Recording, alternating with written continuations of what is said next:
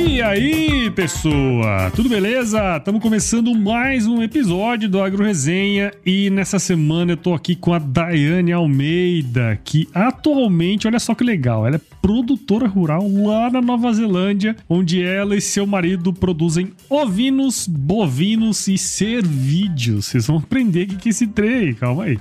Além disso, ela trabalha aí paralelamente nas OETs, né, na parte de consultoria técnica na área de melhoramento genético e ainda arranja tempo aí para tocar o canal dela, o Chip Nutter. A Daiane é zootecnista pela Unesp de Botucatu e tá concluindo aí seu mestrado em ciência animal pela Massey University. Daiane, muito obrigado por participar aqui com a gente, tirar um pouquinho do seu tempo aí da lida para falar com a gente. Seja bem-vindo ao Agro Resenha Podcast. Oh, meu Deus do céu, Paulo, que isso, prazer é todo meu. Que alegria poder estar aqui contigo. Nossa, que surpresa receber aquela mensagem falando, oh, daí ele quer participar do nosso podcast. Falei, pô, cara, a hora que eu olhei assim, que bacana, que da hora, claro, claro. Vamos, vamos sim, vamos com certeza. Então, prazer imenso estar aqui conversando contigo e te conhecer conhecendo pela primeira vez também, né, verdade, Paulo? Valeu verdade. mesmo. E o mais importante, né, Daiane, que eu até comentei com você aqui nos bastidores, uma coisa muito legal do podcast é isso, né? Os, os ouvintes acabam sendo parte integrante aqui, né? Porque o, o, ciclo só fecha com eles, na verdade, né? E uma ouvinte em especial indicou o seu nome, que foi a Luísa Terra, cara. Então eu tô mandando um, um abraço pra ela aqui e agradecendo ela por, por ter indicado seu nome aí. E aí, a hora que eu fui buscar, eu falei, não, essa mulher tem que estar tá aqui. Luísa Terra, ô oh, Luísa, muito obrigada pela indicação, de coração mesmo. E você que tá aí do outro lado, ó, não perca esse bate-papo aqui, porque você já viu, né? Tá imperdível. Firma o guarda aí que nós já já estamos de volta. Você ouve agora Agro Resenha Podcast. Aqui, a porteira não tem tramela para quem busca se informar sobre assuntos ligados ao agronegócio. A apresentação, Paulo Ozaki.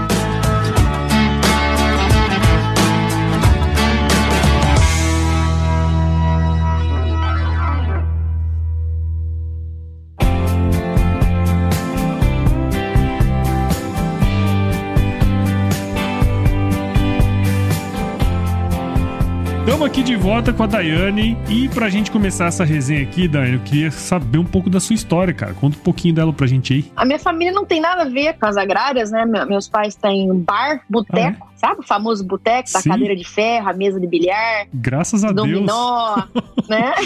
Graças a Deus que existe gente assim, pois cara. Pois é, cara, entendeu?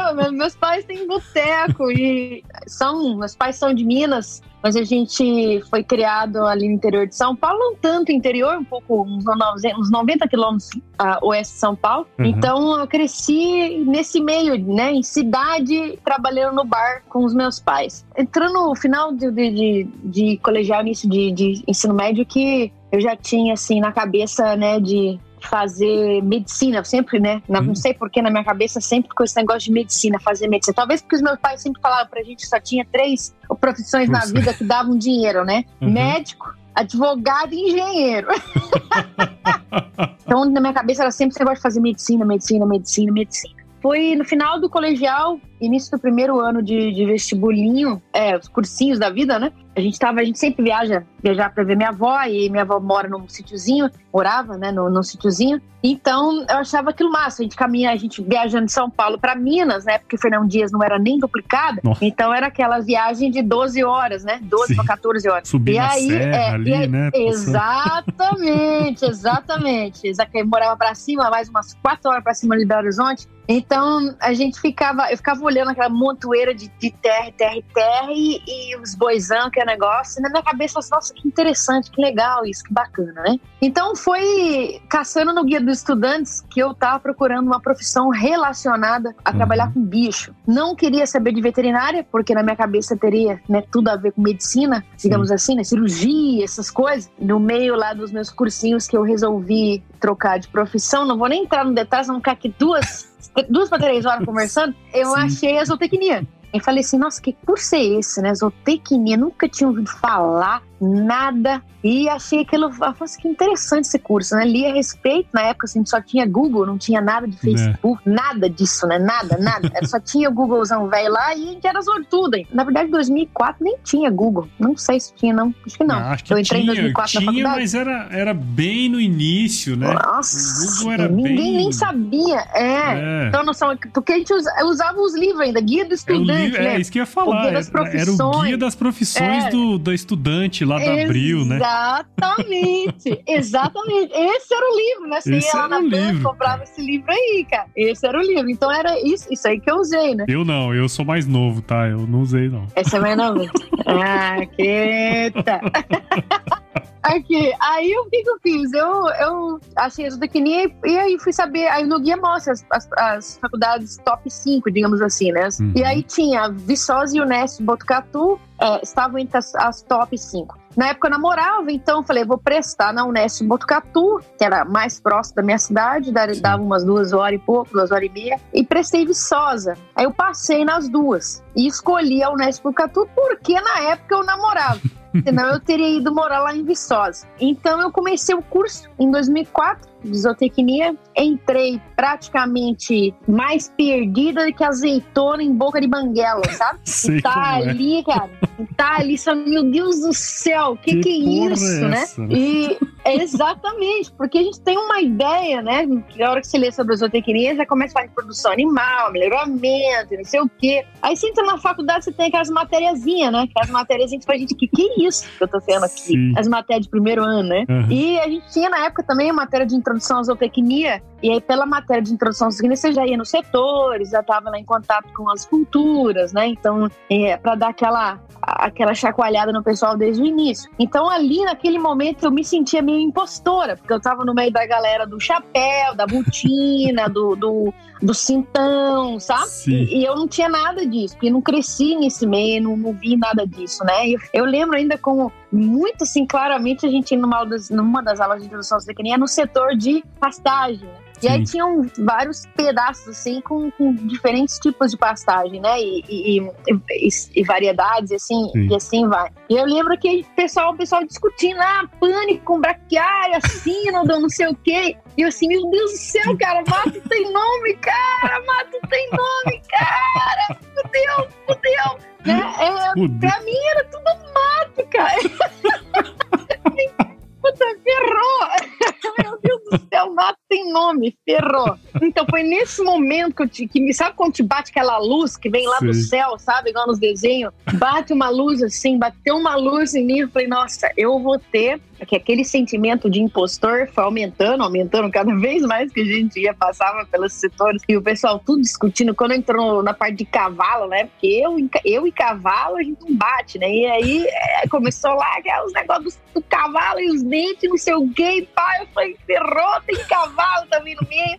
É, e, nossa, pensa numa ingenuidade imensa, né? Sim. Então, aí foi nesse momento que eu falei assim: bom, ou vai ou racha, né? Ou vai ou racha. Então, e como eu nunca fui de rachar, sempre ia, e não gosto de perder nem sentir que não tentei, digamos assim, né? Uhum. Foi aí que eu percebi que eu tinha que fazer outra coisa, no sentido de me aprofundar mais no conhecimento. Então eu entrei em todas as empresas juniores possíveis e imagináveis, empresa junior, grupo de estudo que tinha na Unesp, todas as atividades extracurriculares relacionadas ao grupo de estudo. E comecei a participar das reuniões que, que tinham cada empresa, empresa de pastagem, melhoramento, de nutrição ruminante, de assim, né? E você no peruano, você não sabe nada, então tudo é lucro né? Você senta ali e só escuta. E eu comecei a participar, participar, e as, as é, horas vagas que a gente tinha durante a semana, aí eu encaixei vários é, estágios na, nos setores da faculdade. Então foi no, mais ou menos no final do primeiro ano que eu entrei para uma das empresas juniores que eu gostei bastante, que era mexer com nutrição de ruminantes. Só que falava ruminantes, mas era sempre boi, né? Você sabe é. que nosso país não adianta, né? É boi. boi. Então, é, é, é, boi, não adianta, né? É, é gado. E especialmente gado forte, né? Então, hum. o que aconteceu? Durante a, esses anos de empresa júnior, eu conheci o Vino Futuro. E aí, quando eu participei do meu primeiro dia de campo, que a gente teve que ensinar pessoas, né? A gente aprendeu na noite anterior a fazer as coisas. e, tipo, ele, sabe, sabe, sabe como é que é aluno, né? A gente saiu para um dia de campo, a uhum. menina que na época era, tinha mais experiência na parte de ouvindo, que fazia parte da empresa Júnior, ela, ela falou assim: gente, nós precisamos de pessoas, né, aqui do grupo para participar do dia de campo, para ajudar, papai. E eu levantava a mão para tudo sempre, né, porque tudo era lucro, ah, coisa nova para aprender. E aí, nesse dia de campo, na noite anterior, eles mostraram, ensinaram, ensinaram a gente a olhar a idade da ovelha pelo dente, pela dentição, Uber, né, testícula, essas coisas, a parte de reprodução e tal. E a gente aprendeu na noite anterior. No dia seguinte, montamos as estações para ensinar os produtores, funcionários e pessoal que participou, né? Uhum. E foi, foi nesse momento, Paulo, que baixou assim em mim, pronto, é isso. é isso que você vai fazer. É, tá? Baixou Legal. assim em mim um negócio que eu falei, gente, que que é isso? Você é muito louco, cara. Você é muito louco. Que bicho é esse? Ovelha? Nunca tinha vindo na minha vida. Uma ovelha. Você vê bastante boi, né? Quando você está viajando. Sim, é algo nem, nem, tem, nem tem tanto. Em São Paulo é só cana e café. Mas você vai pra, mais para cima, né? Você vê os boizão.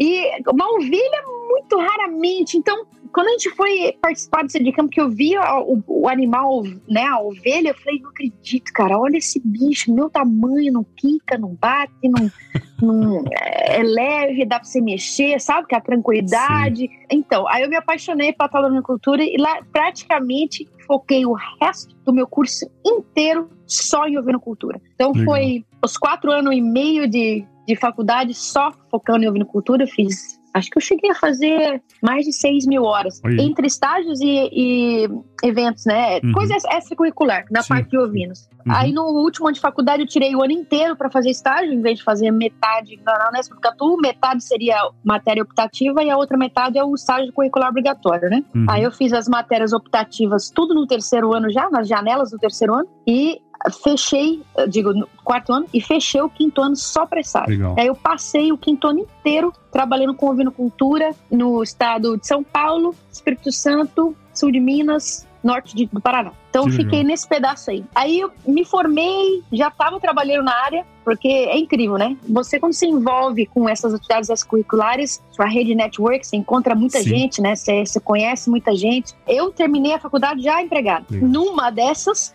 eu tinha uma, uma, uma, amiga que morava, na, na época ela morava na Alemanha, muito inteligente, se formou na, na USP de Campo São Paulo, mas ela fez engenharia química. E aí ela estava trabalhando pela Procter Gamble lá na Alemanha. Ela falou assim, Daiane, por que, que você não sai do país, né? E eu na minha cabeça, ah, comecei a rir, né? Você tá me zoando? Tu tá me tirando, Natália? Que isso? Nem passava pela cabeça, por vários motivos. Dinheiro a gente nunca teve. Sim. E eu falava assim, você acha o inglês? Que isso? Vai sair, falar inglês, morar fora. Morar fora pra mim sempre foi coisa de rico, uhum. sabe? Essas coisas de fazer intercâmbio, esses negócios, sabe? Então, ela começou a falar isso pra mim, eu falei, Natália, não, não sonha, cara, tá louca, né? E, e ela começou a falar e eu ficava assim, será?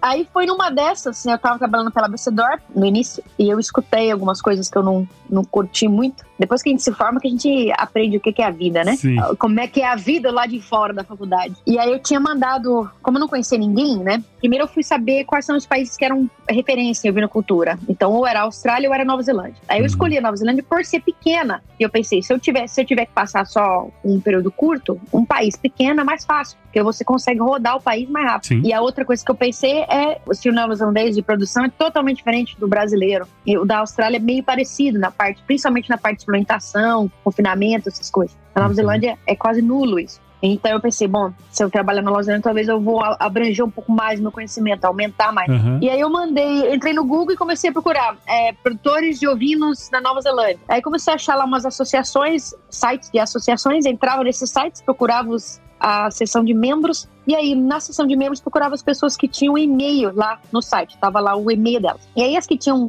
um, o site da fazenda, eu entrava pra ver o que, que a pessoa fazia, o que, que a fazenda tinha, vendia, o que, que acontecia, né? Daí, minha amiga Natália me ajudou a escrever um e-mail eu, eu escrevi o e-mail em português e ela me ajudava a traduzir. Eu anexei algumas cartas de recomendação de fazenda, não anexei carta de recomendação de, de faculdade, uhum. de fazenda, porque já, o produtor gosta disso, sabe? O produtor é. gosta de saber que você já trabalhou em outras fazendas, que você não só fica em asa de professor. E comecei a mandar, mandei 300 e-mails no meio do, de 2008, ninguém respondeu, continuei fazendo meus estágios, me formei, comecei a trabalhar para papai. Em janeiro de 2009, eu escutei umas coisas que eu não gostei no meu serviço, e aí eu falei, vou mandar mais e-mail. Mandei mais 200 e-mails. E aí nesses, recebi um de retorno falando assim para mim, olha, Dani, a gente recebe aqui uns mochileiros aqui, de vez em quando na fazenda, né? Mas ninguém assim, do Brasil, muito menos querendo mexer com ovelha. Uhum. Então eles acharam aquilo interessante. Porque cada e-mail que eu enviei, eu escrevi uma coisa diferente, né? Não mandava a mesma coisa para todo mundo. Sim. E escrevi como é que eu ia ajudar, ao invés de pedir, né? Se você manda e-mail pedindo, pedindo, pedindo, esse povo deve receber esses e-mails desse jeito todo dia. É. Então eu quis fazer um negócio mais diferente. E aí ele falou assim: não, dá pra você ficar aqui um mês mais ou menos, tá ótimo, né? Pronto, aquilo foi o suficiente. É, arrumei as malas em abril, dia 21 de abril de 2009. Eu vim para cá com a cara com a coragem para fazer esse estágio de um mês. Então eu saí do emprego onde é eu tava para vir para cá. Aí cheguei aqui dia 23 de abril e no final desse primeiro mês o produtor me convidou para ficar mais um pouco, depois mais um pouco, depois mais um pouco. Aí depois ele falou assim: olha, você quer, você quer trabalhar aqui com a gente? Nós vamos contratar você, pra você fazer parte do time. Aí eu fui contratada em outubro de 2009 e trabalhei nessa fazenda onde eu fui estagiar por cinco anos. Olha e foi assim então que eu cheguei aqui. Foi essa é um pedacinho rápido, bem rápido da historinha aí que Uma você fração. fez. Uma fração. Eu resumi normalmente eu conto essa história em três horas e meia, sabe, Paulo? e tem detalhe, tem eu limito as pessoas, uhum. eu sou meio palhaço, assim, tá? Aí eu falei, não, melhor eu dar uma resumidana aqui pro Paulo, senão as pessoas vão dormir aqui no podcast dele, vai não vai dar certo. Mas você sabe uma coisa Mas legal, assim, cara, que você fez e foi uma coisa que eu não fiz, cara. E eu já falei isso várias vezes aqui nos episódios. Uma, uma coisa que eu me arrependo muito foi de não ter feito o que você fez, sabe?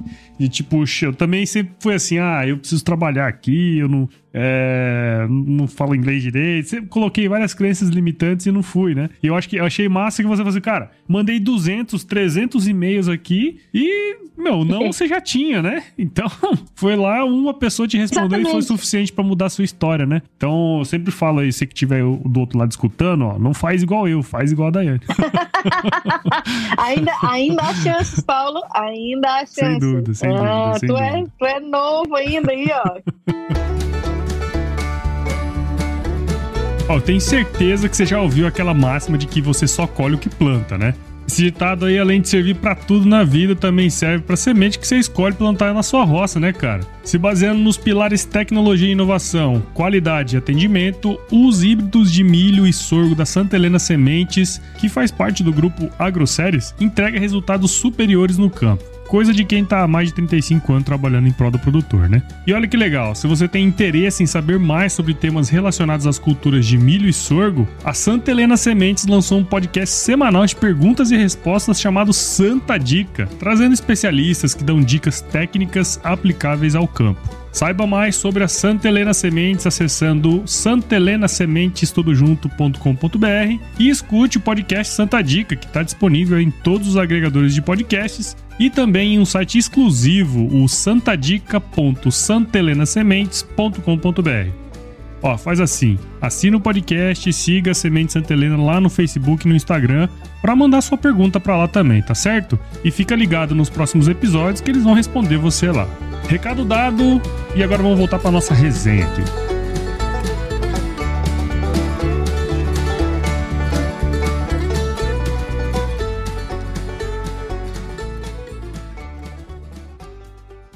Você trabalhou um tempão, né, numa fazenda, depois você foi para outra, né? E aí uhum. você virou produtora rural, cara. Conta um pouco pra gente isso aí. Como é que de onde surgiu isso, cara? De lá atrás, em 2003 para 2004, né, quando eu tava, falei assim, não, não vou mexer com medicina, não, vou mexer, vou, vou tentar esse negócio de zootecnia. Alguém viesse, né, do futuro hoje, né, 2021, 21. falasse assim, daqui 15 anos você vai estar tá na Nova Zelândia, você vai estar tá com cães de pastoreio seus que você treinou com um apito rodando as montanhas da Nova Zelândia, seu apito e seus cachorros tocando rebanhos de ovelhinhas saltitantes nessa terra dos Teletubbies falando outra língua, sabe? Se alguém Sim. viesse assim, eu, eu ia olhar assim, aham. Vai dormir, senta lá, Cláudia. Você ia falar pra ele, senta lá, Cláudia. Né? Mas, é, mas, mas, não é? É exatamente o que você falou, né? O que que um sim provoca na sua vida, né? É. A mesma coisa aconteceu nessa oportunidade que a gente teve, meu marido e eu, de embarcar nesse negócio de, de sermos donos, né, do nosso próprio rebanho. Então, a hora, ela nunca tem uma hora certa, sabe? Ah, uhum. não, agora é a hora, agora. É... Não, porque você sempre vai estar tá, assim falando, puta, ainda não, a gente ainda não tá estabilizado, a gente ainda tem isso, mas se a gente emprestar dinheiro, não ficar com puta de um, ah, né, um buraco no, no, na conta. Então, tem sempre um medo. O que que aconteceu? Eu acho que foi uma. Primeiro que já fazia um tempo, né? Bom, meu, meu marido trabalha na área já. São 30 anos que ele tá nessa área, né? Uhum. Trabalha desde 14, 15 anos, né? Sim. E ele é daqui, né? No meu caso, quando você entra totalmente cru, né? O seu processo de aprendizado ele tem que ser muito mais rápido do que o pessoal que teve a vida inteira. Sim. Então, no meu caso, era vai ou racha. Então, não tinha esse negócio de demorar para fazer as coisas ou demorar. Então, você tem que mergulhar e você mergulha 100%, porque você não tem muitas coisas que te distraem, né? Sim. Você tá longe de família, você tá longe de amigo, você, você sai da sua zona de conforto, você tá num lugar que te provoca constante desafio, então o seu crescimento é muito mais rápido. Então, nesses últimos 11 anos que eu tô aqui, eu senti que eu cresci, né, a parte de conhecimento técnico, principalmente, muito rápido, né? E principalmente porque eu tava fazendo o negócio, ao invés de você falar, ler, ensinar, sabe? Porque claro. você tá ali fazendo todos os dias. Então, essa. Quando chegou o momento, a oportunidade da gente pensar nisso, até pensar nisso, eu senti confiança em mim mesmo, sabe? Muito uhum. mais que a parte de dinheiro. Porque a parte de dinheiro aqui, a parte de crédito aqui em Nova Zelândia, para emprestar dinheiro para você iniciar uma produção, ele é muito mais baixo quando comparado ao, ao Brasil, muito mais baixo. Sim. Taxa de juro aqui, taxa de juro aqui é baixíssima comparada à taxa de juro de, de Brasil. Sem contar né? a facilidade também, né, para você conseguir esse crédito, né? Existem critérios é, básicos, né, de, de, segurança que o banco Sim. pede, mas nada assim, por exemplo, não impediu de eu ser de outro país, uhum. de eu estar aqui só há 10, 11 anos. Então, a gente, não vou dizer que a gente teve sorte, mas a gente teve um plano muito bem elaborado, né, com um orçamento e tudo. Planejamento bem feito. É, né? e o passado nosso conhecimento técnico pesou bastante. Então, o banco, o que, que ele queria saber? Qual foi o, o nosso desempenho nos empregos que a gente já teve como empregado? Uhum. Então, teve, nossa, vários páginas e páginas e páginas de recomendação e tudo que você puder imaginar para apresentar para o banco. Então, o banco queria saber se a gente tinha o conhecimento técnico para fazer, porque você chega com um plano, né? Para uhum. fazer, para fazenda rodar, esses são os, os índices que a gente precisa alcançar, né? Para fazer a fazenda rodar e ter o dinheiro para você pagar de volta o empréstimo. Essa é uma das coisas. O segundo é como você vai fazer isso. Então, e esse passado de conhecimento técnico, ele ajudou muito a gente, né? E aí o resto, né, é guardar dinheiro. Então eu sempre fui de economizar muito. Aprendi isso com a minha mãe. Minha mãe sempre falava assim pra gente: olha, se você não tem dinheiro para comprar, se você não tem o dinheiro inteiro para comprar o que você quer, não compre, não financie. Uhum. Minha mãe sempre foi assim. Então eu sempre economizei bastante. E outra coisa que te ajuda a economizar é quando você tá isolado do mundo, sabia? Porque você você entende? Você entende o que eu tô querendo falar? Você não tem família, você não tem namorado, você não tem um passarinho pra criar, sim. entendeu? Você não tem. É, é, é, só você, você mora no meio do mato. Eu tive essa experiência aí, mas eu não precisei ir pra Nova Zelândia, não. Eu fui pro Pará mesmo. tá vendo? Tá vendo? É, exatamente, exatamente. Exa é isso aí. Tu fica lá, fica lá um, dois, três anos isolado, tudo bem que você tem que ter um, um acompanhamento mental, né? Claro. Pro negócio. Ainda mais se você é uma pessoa social, acostumada, né? Uhum. Mas é incrível a quantidade de, de, dinheiro que a gente consegue economizar com essa facilidade, porque você não tá né, envolvido em outras coisas no dia a dia. Tô falando que isso é bom, que isso é ruim, mas foi sim, uma sim. coisa que eu tive que fazer e coloquei como, como prioridade. Se você falar assim, mas vocês, em 2009, você sonharia, você estava sonhando que, que um dia você ia ter sua fazenda? Nunca, né? Uhum. Assim como eu nunca sonhei em sair do país sim. e falar uhum. outra língua e trabalhar fora e, e ter algum sucesso dentro da carreira profissional. Eu nunca sonhei, mas eu, eu fiz acontecer, entendeu? Sim. Então, você pode sonhar, pode sonhar, mas tu tem que fazer acontecer, tu tem que ir atrás e fazer acontecer o negócio. Claro, né? Então, claro. para mim, se alguém fala, você tinha, eu não usei, eu usei a sonhar porque eu falei assim, eu não sei o que ficar sonhando depois, eu, não vai comer, né? não, não realiza, fico triste, fico triste. Então, eu não vou sonhar, mas vou ir mexendo meus pauzinhos, vou mexendo as coisas, vou vivendo cada dia como se fosse o último, porque é clichê, mas é verdade. Se você ficar pensando daqui 5, 10, 15 anos, você não vive, porque você está sempre pensando nas coisas que você não tem ainda. É. Pensa hoje no que uhum. você tem hoje, no que você, no que você alcançou hoje. Olha para trás, tudo que você já alcançou até esse momento para te dar esse gás, entendeu? Para te dar esse gás. Então é isso que eu falava, eu já tô aqui, consegui passar esse primeiro, esse primeiro ano de provas, principalmente quando você sai do país, essa tudo solidão, uhum. choque de cultura, choque de línguas, preconceito, muito preconceito, coisa que a gente nunca, né? Eu nunca passei é. por preconceitos, dos tipos de preconceitos que eu passei aqui, né? Não tinha passado ainda no Brasil, nem nem sabe, nem passar com minha cabeça. Então você você vai ter que lidar com isso. Então nessa de lidar, eu falei, bom, o que, que eu posso fazer? Eu vou economizando. E outra coisa, o trabalho aqui é valorizado, né? Então, uhum. você pode trabalhar de peão mas se você mostra um serviço fantástico, o produtor, o proprietário, que não, o produtor neozelandês, ele mora, vive na fazenda, tá? Ele não uhum. mora na cidade e vai na fazenda uma é, vez por mês, aqui, uma né? vez por semana.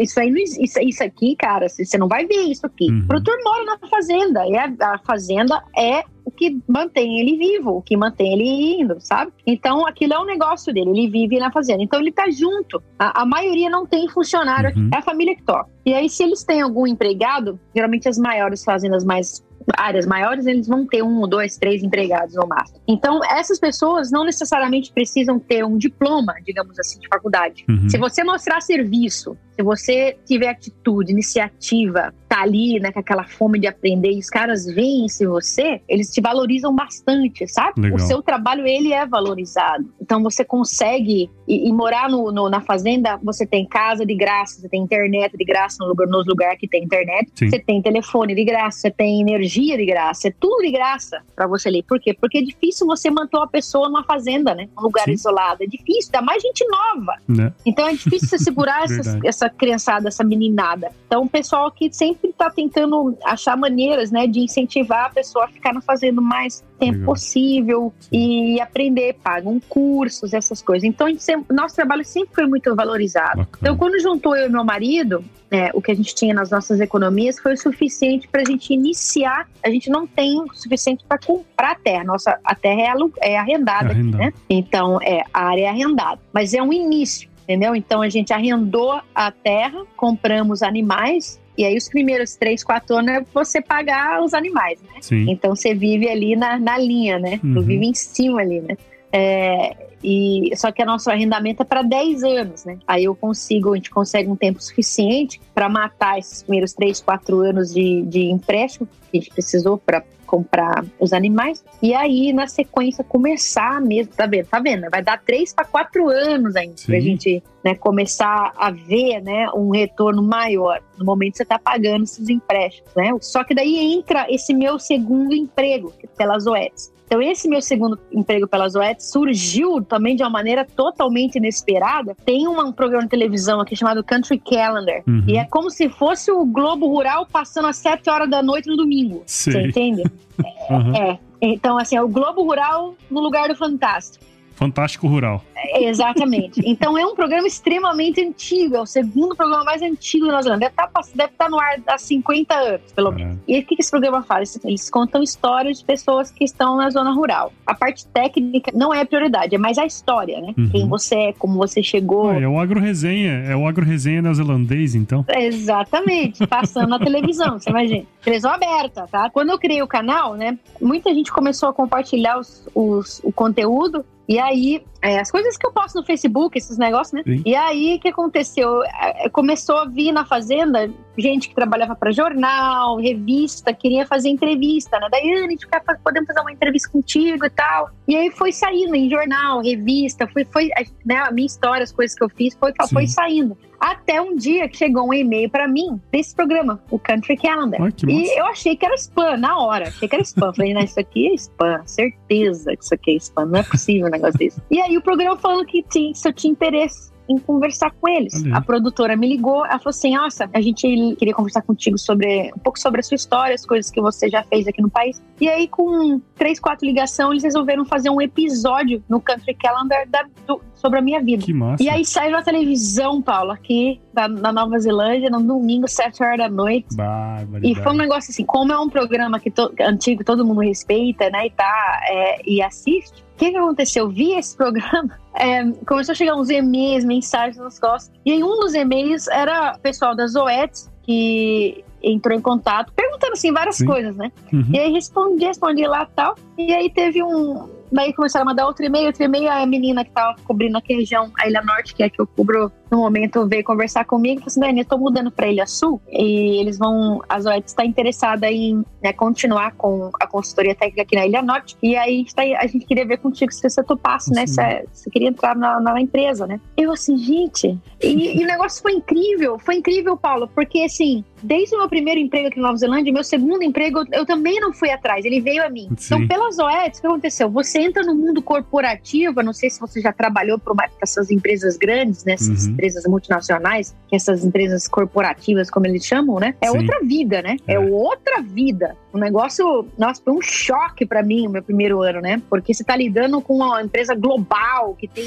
headquarters em tudo quanto é país nesse mundo. E assim, né, você fala, puta, cara, e quando você inicia um emprego novo, né, você se sente falando sem nada, tipo, você sabe que você sabe, mas você sabe que você também não sabe nada, entendeu? Uhum. É aquele negócio de puta, né? Você tem que, vai começar tudo de novo, você vai começar na empresa, você vai, entendeu? E, e, isso é uma coisa que as pessoas às vezes têm medo, por isso que a gente fica no mesmo emprego 200 anos, sabe? Você tem medo de, puta, vai, eu vou sair da, da onde eu já conheço, da onde eu, né, tenho meus esqueminha, conheço as pessoas, tal, vou pôr cantos que ninguém me conhece, sabe? E aí eu comecei a trabalhar pelas Zoedes, abril de 2019, vai fazer dois anos agora. Paulo, uma promoção, já tive uma promoção e dois aumentos de salário. Oh, então a minha é base salarial agora estou entre, aqui na Nova Zelândia, entre a, os top 20% na, na, na, base salarial, né? Sim. E aí o que acontece? Com essa base salarial, quando a gente for procurar o banco para ter o empréstimo para começar a, faz, a, a, tocar nossa, nosso negócio, o banco viu isso, né? Uhum. O banco falou assim: nossa, que interessante. Então você também tem esse, essa fonte, fonte de, renda, de renda, né? Eu não uhum. ia, não ia ter, porque na minha cabeça, se eu vou, se eu vou trabalhar na fazenda, né? Pra que eu vou trabalhar pros outros? Sim. Se agora a gente tem a nossa. Mas aí o banco falou: já que você vai trabalhar para outras, para as OED, significa que você vai estar tá dando consultoria técnica, você que tem que explicar para eles. Então quer dizer que você vai estar tá em contato com vários outros produtores, colhendo ideias desses outros produtores que você vai poder trazer para o seu próprio negócio e melhorar a sua produtividade. Aí, aí fechou, o negócio com o banco. Aí eles acharam incrível mesmo. Entendeu? Só que assim, é Legal. é pauleira, né? Você ter é. três empregos, cara, é, é louco, tá? É, é pauleira. Mas é, a gente toca fazendo aqui, tem dia que não dá nem para dormir, mas é assim, de felicidade, entendeu? Uhum. Não é que você tá cansado mas tá feliz. Não, e é interessante você falar isso, né? Porque, de novo, né? É uma decisão que você tomou lá de começar a produzir conteúdo na internet, né? A gente vai falar aqui agora que, bom, do, do canal Chip Another, né? Que você começou a, a, produzir, eu acho que foi em 2016, né? Isso. Tipo assim, essa foi uma das coisas, né? Teve várias outras coisas que começaram a surgir através do canal, né? Então acho que assim, seria legal se você pudesse contar primeiro um pouco dessa experiência de fazer é, conteúdo na internet e também, que eu acho que foi até um dos motivos que a, a Luísa Terra te indicou que eu acho que ela viu alguma palestra sua na maratona Ouvindo Cultura em Foco que você fez aqui no Brasil, né? Ah. Eu acho que se você pudesse fazer esse link aí, né, da produção de conteúdo, do, do desse projeto Sim. que você tocou aqui no Brasil também. 2011 para 2012 foi quando a gente começou a ter o Facebook aí, né, é, começando a se popularizar no Brasil. É, quando começou a se popularizar, e aí o Facebook foi aumentando as, as funcionalidades, foi aumentando até chegar na parte da live, Sim. né? Até então, essas lives eram só para contas no Facebook grandes, né? De artistas, principalmente, Sim, né? É. Celebridades, essas coisas a gente não tinha acesso a isso de jeito nenhum, né? uhum. né? Então, o que aconteceu? Na época que eu já estava no segundo para terceiro ano aqui, eu comecei a compartilhar no meu Facebook pessoal as coisas que aconteciam na fazenda, né? Sim. E aí os meus amigos falaram, assim, daí não aguento mais, você só posta coisa de ovelha, cara. Você não fala mais, você não sabe falar de mais nada, cara. Aí, aí eu falei, tá bom, então, beleza. Aí eu fui e criei a página, sabe? Você criou páginas, né? O Pages. Uhum. Criei a página Falei, bom, aqui pelo menos, né, a página chama Sheepnutter. Por que Sheepnutter? Porque eu achava essa palavra muito engraçada quando o pessoal falava aqui, né? Uhum. Sheepnutter é como se fosse lunático, louco por ovelhas, né? Sim. E eu gosto de chamar assim de ovinocólatra, né? Mais ou menos, que seria, né? Uh, é, a tradução, e, né? E a tradução. E aí fazendo você, o pessoal me chama de Sheepnutter aqui, né? E aí eu falava, ai, que legal, interessante. Aí eu coloquei assim, vou, vou escrever então canal Chipner, pronto. Aí é bom que o pessoal nem, o pessoal sabe o que é chip, mal é mal e tá bom, né? Não tem uhum. que ficar dando muita explicação. E aí eu comecei a compartilhar via o canal. Não tinha Instagram na época. Uhum. Depois que aconteceu, depois entrou a funcionalidade das lives. E aí, Paulo, foi aí que as coisas começaram a aumentar. O que acontecia? Nessa época eu já estava no meu segundo emprego, na segunda fazenda que eu fui trabalhar na Wairere, onde eu fiquei por quatro anos e meio. Uhum. E na Wairere tinha Wi-Fi no curral. Então o que eu conseguia fazer? Eu conseguia entrar ao vivo e falava, gente, olha Caraca. só o que nós estamos fazendo aqui. Olha isso, olha cá, papapá, com o celular na mão todo embosqueado, às vezes sujando, sabe? Às vezes Sim. ventando, muitas vezes, na verdade, ventando e chovendo. Uhum. E a gente lá, a gente, olha, nós estamos fazendo esse corte de condição corporal, estamos pegando isso, estamos pegando aquilo, estamos levando não sei o que, blá, blá, blá. Bem assim, de boice, sabe? De boa, sem pensar em nada de conteúdo técnico, nada assim, tá? Só Sim. mostrar pro pessoal o que a gente tava fazendo ali. Daí o pessoal comentava, entrava, compartilhava, e o negócio foi aumentando, aumentando, aumentando, aumentando, foi aumentando, sabe? Uhum. Aí entrou o Instagram, a mesma coisa no Instagram. Foi em 2016 que aconteceu. Quando o negócio começou a aumentar bastante, porque o canal, a página, a página eu criei em 2016, né? Lá uhum. pro final do ano, é, ou durante, na verdade, durante o ano, o pessoal começou. Chegava a fazer mensagem assim: Daiane, nós vamos fazer um evento aqui na faculdade você gostaria de vir dar palestra? E aí começava a chegar essas mensagens e era assim, era evento em janeiro, evento em março, evento em abril, evento em agosto, evento em julho, evento em dezembro. A gente falou, não tem como tirar férias o, o ano, ano inteiro, inteiro, e ficar indo e voltando, indo e voltando, indo e voltando para o Brasil. Não tem como, tá entendendo? Não, não, não tem como. Aí o que, que eu pensei? Eu falava assim, esse evento já tá certo? Essa data aí tá certa? Não, nós estamos pensando, se você estiver pensando, que tal a gente fazer em agosto? Pode ser agosto? Mas não dá, dá para fazer. E aí eu eu fui enrolando as pessoas, né? Essa é a palavra que eu uso. Mas eu falava assim: olha, dá pra fazer em agosto? Tá? Por quê? Porque aí eu juntava todo mundo que queria que, né, que a gente fizesse algum evento no mesmo mês. Aí eu conseguia tirar um mês de férias, que seria o meu mês normal de férias anuais, ia para o Brasil para participar desses eventos, né? E foi assim que surgiu. Não tinha um nome no início, né? Uhum. Eu só chamei assim, gente, tô indo pro Brasil, essas são as, as palestras, essas são as cidades. Legal. E aí, conforme iniciou o evento, aí eu percebi que o negócio era pauleira, porque uhum. eu tinha organizado uma após a outra. É. Tinha palestra na segunda, terça, na quarta, na quinta, na sexta, no sábado, domingo, na segunda, terça, na quarta, tá?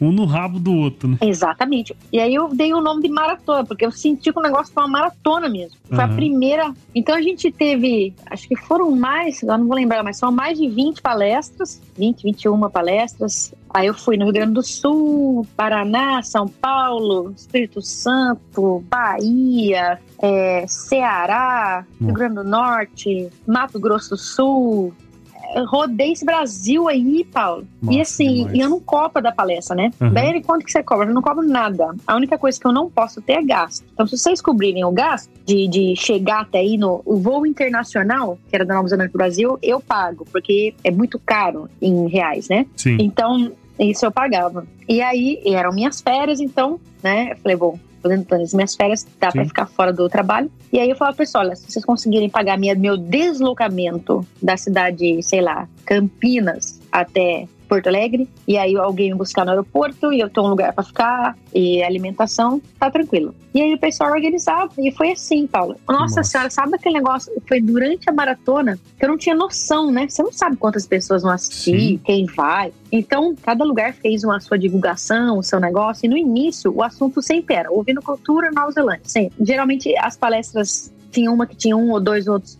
palestrantes, mas geralmente era só eu. Uhum. E o pessoal falou assim, Dani, você não veio até aqui para falar meia hora, tá? Pelo amor de Deus.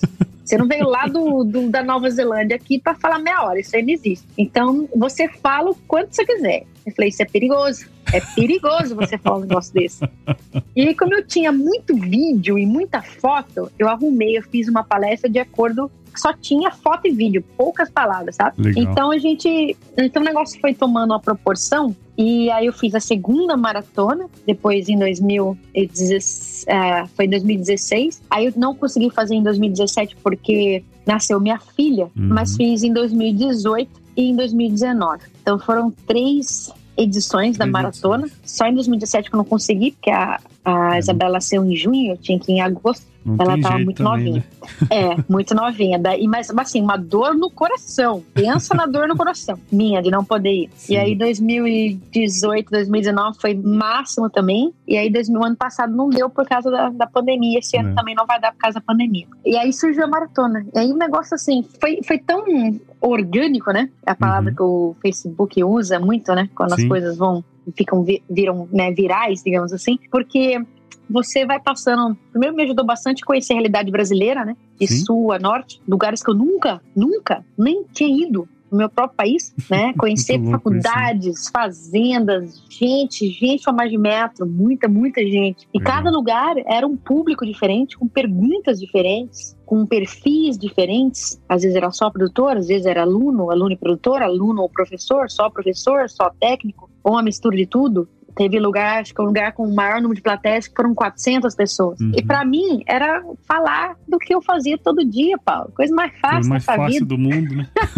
eu não precisava preparar nada. Era só você só contar o que você faz no seu dia a dia, sabe? Legal. Então, uhum. um negócio assim, muito bacana. E foi nessa que eu percebi duas coisas. Minha missão, que eu vejo isso como uma missão, mesmo estando aqui ajudar meu país uhum. de alguma forma e é uma coisa assim que me dá uma energia muito grande. E a segunda coisa, esse abismo que a gente tem dentro da cultura brasileira. Né? E é. ficou muito mais claro para mim. Eu já sabia que ele existia, mas é tocando, andando pelo país, conversando com as pessoas, vendo as nossas amarras, nossas algemas, assim, tão claramente, que eu percebi que, puta, tem muito trabalho para ser feito. Tem. Então isso abriu meus olhos também. Legal. E tamo aí até hoje. Que massa, cara. Que baita história, hein, meu? Acho que eu trouxe aqui algumas pessoas, né, alguns produtores de ovino, conversei um pouco sobre esse tema aqui no, no, no, no podcast, né? E a gente percebe isso, né? É uma paixão que a galera tem e ainda assim é uma, uma cadeia produtiva ainda pouco estruturada, né? Do ponto de vista de cadeia mesmo. Então acaba que é, tem esse gap que você falou que é muito grande. E tem gente como você e como essa turma aí que tá fazendo acontecer, né? Ainda que esteja à distância, inspira muita gente. Eu não falei para você, mas a Luísa Terra agora ela é produtora de ovino, então você tá inspirando certamente muita gente aqui no Brasil, cara. Então, desde já eu agradeço você, porque a gente poderia ficar aqui falando horas, né? Sobre isso. porque é muito é, legal exatamente. conhecer essas histórias, né, cara? E assim, muito obrigado mesmo por você ter participado aqui. É, essa sua visão de que isso é uma missão para você e toda essa história que você passou, né? É, e ainda está passando, obviamente mas isso te dá substância para encarar o que precisa ser feito, né? E eu acho isso muito legal e, com certeza. fiquei muito feliz, cara, que você pôde participar aqui com a gente, viu? Parabéns pelo seu trabalho. Que isso, Paula. Feedback é importantíssimo, você sabe, né? Você com o podcast, feedback que você recebe do pessoal que escuta você aqui é muito importante para te dar esse gás, né? Você continuar fazendo esse gás, porque você, as pessoas estão vindo para você, olha, aprendi isso, aprendi aquilo, escutei isso, achei muito bacana, né, fui atrás disso, fui atrás daquilo, você fala, puta, que, que legal, né? Uhum. Que legal. Então eu que agradeço pela oportunidade. Toda vez que eu falo com uma pessoa, se a gente conseguir mover uma pessoa, pelo menos, incentivar, motivar, energizar, né, empoderar, eu gosto muito dessa palavra, né? Quando a gente empodera alguém, né? É, eu bato muito na tecla que os produtores, eles, eles, a gente precisa empoderar o produtor para que ele faça as coisas, não dependa dos outros para fazer para ele, né? Ah, Dani, mas eu vou trabalhar com consultoria técnica, não vou ter emprego. Pelo contrário, você se torna um mentor, hum. né?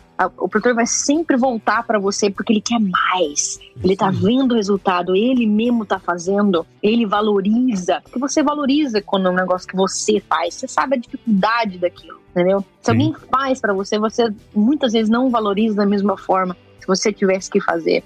Né? Então, empoderar, empoderar as pessoas, é isso que eu gosto de fazer. Então, trabalhar de uma maneira que a gente consiga empoderar o produtor e receber esses feedbacks de vez em quando aí, é, é aquele baita gás, assim, é. puta, cara, porque tem dia que é foda, né? Eu sei, eu sei, eu sei, Paulo. Tem dia que você é. fala, nossa, hoje eu vou me arrastar porque Hoje, Exato. vou falar pra você, né? Todos Exatamente. nós temos, cara. Ninguém é perfeito, né? Ninguém tem a vida do Bozo, né?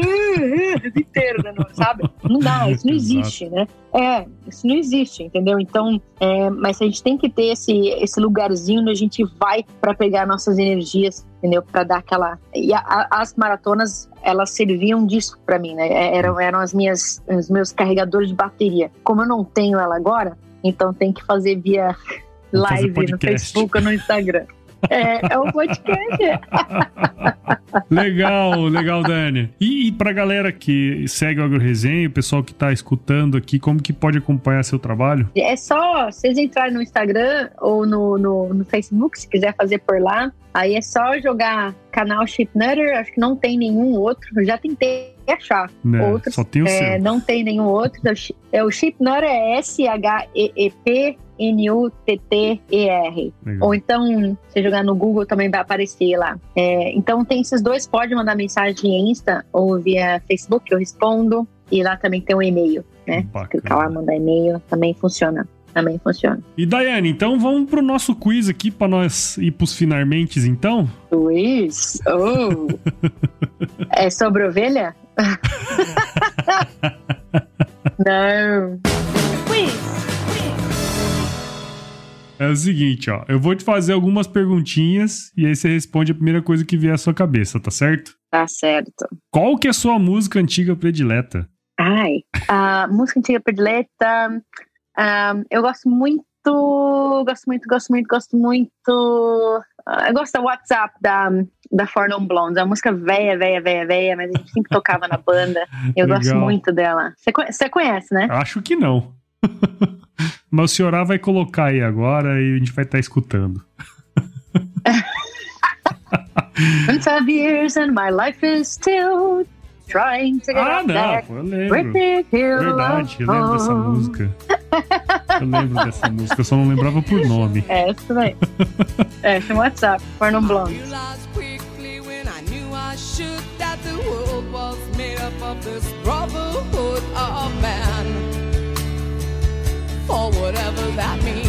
E qual foi o lugar mais legal que você já visitou? O lugar mais louco que eu já visitei, sem dúvida alguma, foi o Irã. País do Irã. Foi quando eu fui passar, passei quase duas, duas semanas no Irã, mexendo com ovelha. Uhum. Ó, aquele lugar lá é muito louco. Então foi, foi assim, uma experiência única. E na cozinha, Daiane, qual que é a sua especialidade? Eu não tenho, porque quem cozinha aqui em casa é meu marido. Ah, é? É ele, ele que é o cozinheiro. Eu lavo louça. Mas é de, de domingo, nem lavo louça que nós temos lavador, joga tudo no lavador lá. Você merece, ajeita a lavadora, né? Prataiada Você e copo. lavadora. É, prataiada e copo, larga tudo lá. E o que que eu ia falar? Ah, ele que faz a comida, mas de domingo, assim, eu faço uma lasanha boa pra Oh. ele, de vez em quando, assim. Uma comida mais brasileira, né? É, não que lasanha seja brasileira, mas eles não comem praticamente aqui, né? E a gente Sim. come bastante no domingo, assim, digamos assim, é meio famo- famosinho, né? Legal. Então, mas é ele que é o cozinheiro aqui em casa. Muito bom, muito bom. Faz sentido, é muito bem legal. Também gosto de cozinhar. e se você se encontrasse com o seu eu de 17 anos hoje, Daiane, qual seria o melhor conselho que você se daria? Puta, essa- aqui- isso me lembra aquilo que eu conversei contigo no início da nossa conversa. É, meu conselho pra mim mesma, se eu voltasse nos meus 17 anos, eu era muito ansiosa, né? Eu vivia com muita ansiedade. Isso é um problema que muitos de nós temos, né? É aquele negócio de, tá, meu Deus, o que vai acontecer amanhã, mês que vem? A gente vive com essa ansiedade. Então, meu conselho pra mim era ter calma um pouco, colocar a Uhum. cabeça no lugar, porque às vezes a gente, na ansiedade, a gente acaba fazendo coisas ou deixando de fazer coisas, porque a gente tem é o overthinking em inglês, né? Que Aham. leva a essa. Então, talvez eu vou uma das primeiras coisas que eu falaria pra mim mesma é ter um pouco mais de calma e, e cabeça um pouco mais fresca, né? Uhum. para pensar melhor. né? mas é de, de resto eu consegui alca- alcançar até o que eu nem sabia que ia.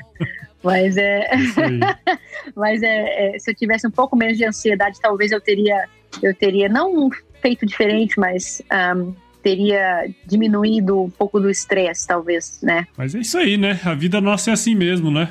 E às vezes a gente tá acelerado, mas o importante é lá na frente a gente enxergar que tudo isso foi a parte da construção, né? Isso é muito legal. Exatamente, exatamente. Muito bom, então, Daiane. Deixa eu te perguntar, você tem o costume de escutar podcasts? Então, eu, eu escuto muito o Flávio Augusto, né? Sim. Do Nascimento, o Uhum. Geração de Valor. É, eu gosto também do Star Trek, Uhum. é, Neil deGrasse um, Tyson, ele é um astrofísico. Eu gosto muito de coisa de universo, assim, quando eu Uhum. não tô na ovelha, né? Quando, porque tudo pra mim é ovelha. Quando eu não tô na ovelha, eu escuto, é, eu gosto muito de coisa de relacionada à, à astrofísica, então o universo em si, como as Uhum. coisas funcionam, esses negócios. E o Flávio Augusto, eu gosto dele porque ele é um cara que saiu do nada, né? E hoje Sim. aí é um. Deve ser, deve estar na base do bilhão já, ele deve Ah, ser. É, é, eu não sei se você conhece geração, geração de valor. Esse podcast surgiu escutando geração de valor. Ah, é. Tá vendo, Paulo? Ah. Somos dois da, da trupe dele aí. ó. é, eu escutava muito ele. Quando ele diminuiu um pouco e saiu, eu já escutava o Star Trek, do Uhum. Neil deGrasse. E de vez em quando eu coloco a BBC, porque eles têm umas coisas bem interessantes na parte de, de psicologia humana. Eu gosto Uhum. de saber um pouco como, como é que a gente reage às coisas, né? E tem um também muito bom que é o TED Talk, né? O Sim. TED. Aí eu sempre baixo alguns episódios do TED no celular pra ir escutando, porque eu viajo bastante, né? Esse negócio de consultoria, eu viajo muito. Às vezes faço três, quatro horas de carro numa tacada só, então é ótimo, né? A gente escutar esses. TED Talks aí, às vezes, também é pra estar ligado no- em vários outros assuntos, né? Claro, claro. É, e- assuntos. E é interessante, né? Porque assim, é, eu acho que a, ma- a maioria das pessoas escuta, começa a escutar podcast por alguma indicação, né? E aí eu sempre pergunto como que a pessoa começou a escutar, o que que escuta, porque é, uma das coisas que eu vejo assim é, é que a gente precisa divulgar, né, os podcasts que a gente escuta, porque é assim que eles vão crescer. Então, se você que tá aí do outro lado escutando, gosta do Agro Resenha ou de qualquer outro podcast, não deixe de indicar aí para um amigo, uma pessoa que você acha que vai ser interessante. E no nosso caso, o Agro Resenha está disponível em todos os agregadores de podcast, Apple, Google, Spotify Deezer. Estamos presentes também nas redes sociais, Instagram, Facebook, Twitter. Temos um grupo do WhatsApp e também temos um canal do Telegram aí que é pra gente trocar ideia e também se quiser escrever pra gente, tem o contato agroresenha.com.br. E nós também fazemos parte da rede Agrocast, que é a maior, melhor e mais fofinha rede de podcasts do agro do Brasil. Então, se você quiser ver outros podcasts aí do agro, só entra lá na rede Agrocast. E eu agradeço de novo você, viu, Daiane? Nossa senhora, foi um baita de um bate-papo. Eu adorei esse podcast. Eu acho que vai ser uma baita inspiração aí pra um monte de gente, viu? Parabéns pelo seu trabalho, cara. Muito legal. Obrigado de novo. Que isso, eu que agradeço. Obrigada mesmo pela força, pelo apoio aí. Que vocês precisarem, podem contar comigo. É isso aí. E aí, ó, quando você for falar com os produtores aí, seus clientes, né, o pessoal que você atende, o pessoal que vai na fazenda, você tem que passar um ensinamento brasileiro pra eles. Sabia? Na, na é? forma de uma frase, que é o seguinte: se chover, não precisa Hum. molhar a horta. Você fala isso aqui que é um ensinamento. é um baita do ensinamento. Se chover, não precisa molhar a horta. com certeza, com certeza. Pode deixar.